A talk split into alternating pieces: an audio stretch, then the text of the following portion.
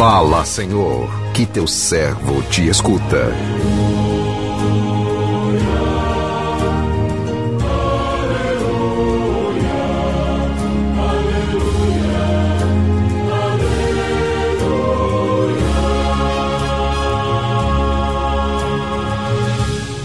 O Senhor esteja convosco, Ele está no meio de nós. Proclamação do Evangelho de Jesus Cristo, segundo João, glória a vós, Senhor. Naquele tempo, disse Jesus a seus discípulos: Deixo-vos a paz. A minha paz vos dou, mas não a dou como o mundo. Não se perturbe, nem se intimide o vosso coração. Ouvistes que eu vos disse: Vou, mas voltarei a vós. Se me amasses, ficarias alegres, porque vou para o Pai, pois o Pai é maior do que eu. Disse-vos isso agora, antes que aconteça, para que quando acontecer, vós acrediteis. Já não falarei muito convosco, pois o chefe deste mundo vem. Ele não tem poder sobre mim mas para que o mundo reconheça que eu amo o Pai, eu procedo conforme o Pai me ordenou. Palavra da salvação, glória a vós, Senhor.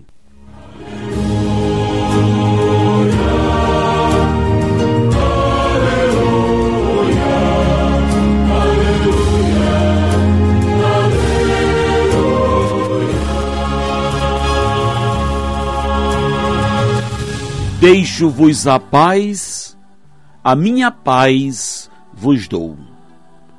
Meu irmão, minha irmã, ouvintes do programa Sim a Vida, as dificuldades nos ajudam a crescer, nos torna fortes, são o termômetro que mede o grau da nossa fé.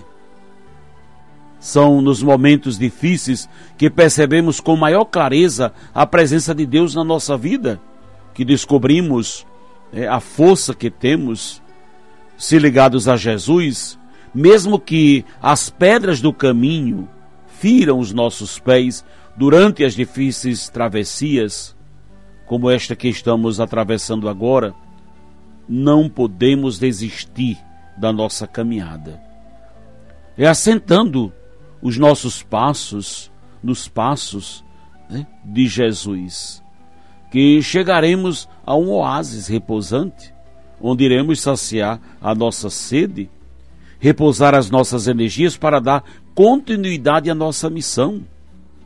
E este oásis repousante, que às vezes pode nos parecer distante, está mais próximo de que nós do que imaginamos. Ele é o nosso próprio coração.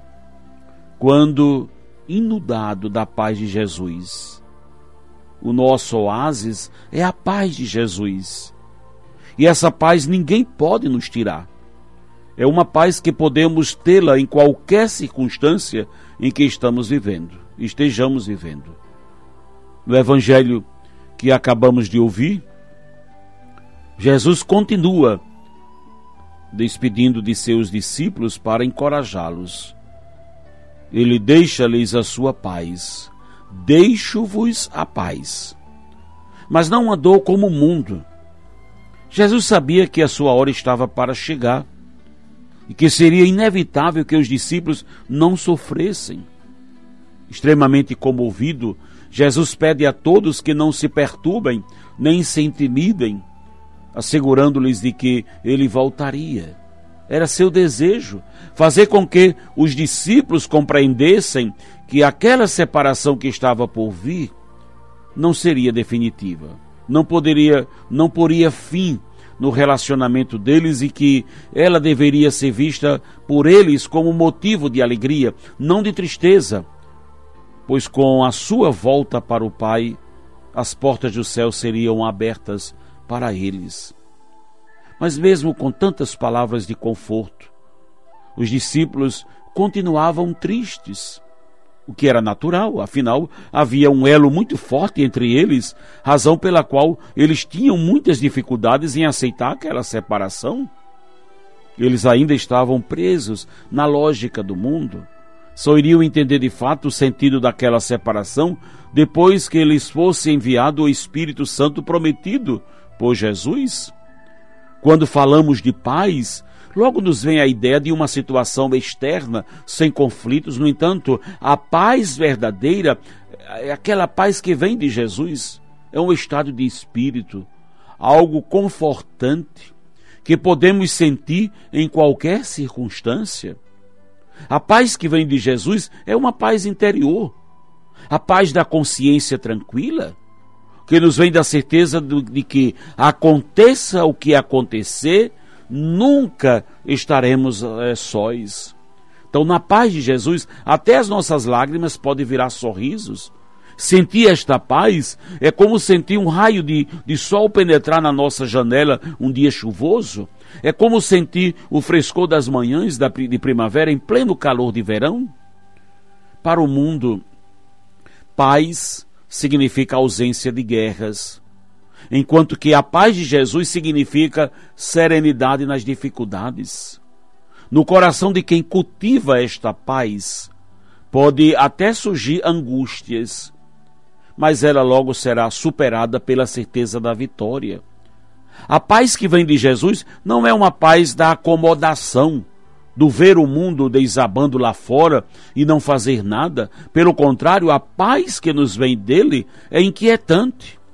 É uma força que nos encoraja, que nos impulsiona, que nos faz lançar sem medo no mar revolto da vida, sem medo de naufragar. O gesto de dizer ao outro, a paz do Senhor, quando vindo da profundidade do coração, é mais do que uma saudação característica do cristão. Esse gesto é, na verdade, um testemunho de quem realmente abraçou a paz de Jesus e deseja transmiti-la ao outro. O mundo diz que quer a paz, quer a paz, mas continua rejeitando o dono da paz. O mundo diz que quer paz, mas continua rejeitando o dono da paz, aquele que disse: Deixo-vos a paz. A minha paz vos dou e não dou a dou como o mundo vos dá. Então, tudo que Jesus deseja é que o nosso coração tenha paz. E tudo que precisamos é da paz que vem de Deus. Ele mesmo está nos dizendo: Eu não a dou a paz como o mundo dá, porque a paz do mundo é falsa é de acordo com as conveniências, com a acomodação, cada um vivendo de acordo com os seus interesses. A paz de Jesus incomoda, mexe conosco por dentro, leva-nos a voltarmos para a nossa consciência, revermos os nossos erros, as nossas falhas, nossos limites. Não há paz com a consciência pesada, não há paz cometendo erros, pecando, não há paz com ódio no coração, com ressentimento, mágoa, rancor. Não existe paz enquanto o outro sofre injustiça. A paz que Deus nos dá é, na verdade, uma paz interior, uma comunhão com Deus que leva à libertação do coração. É o coração liberto do pecado, da mentira, das maldades, é isso que nos traz a paz que precisamos dentro de nós. A paz que Ele nos dá é aquela que também levamos aos outros, que promove a reconciliação, a vivência do amor, da solidariedade, da vivência harmônica entre os irmãos. É a paz que nos leva a viver e a viver com quem reza, né? Conviver, pensa, com quem reza, pensa, com quem tem, tem uma vida diferente de nós. A paz que nos leva a aceitar o outro isso não significa concordar com os erros, mas é a paz que nos leva a, que não, não leva a julgar, mas sim a amar. A paz que vem de Deus é incômoda, porque incomoda-nos por dentro. Ela nos leva a, rever nossos conceitos, nossas escolhas, percepções, opiniões, visões, é, visões limitadas, parciais e erradas que temos da vida. É a paz que nos leva a ter uma consciência reta diante de Deus e dos irmãos. Não se perturbe, não se intimide o vosso coração. Não é na perturbação mental que Deus quer que estejamos. Quantas vezes vivemos tantas perturbações nos nossos sentimentos, nos nossos afetos, estão também incomodados? Vivemos as preocupações, as inquietações todos dentro de nós e isso rouba nossa paz, provoca em nós ansiedade, contrariedade, nos deixa mentalmente doentes e Deus não nos quer assim. Ele nos quer curados e libertos. Vivamos na paz de Deus e permitamos que ela cure o nosso coração, para sermos instrumento dele no coração de todos. Que o Senhor nos abençoe. Amém.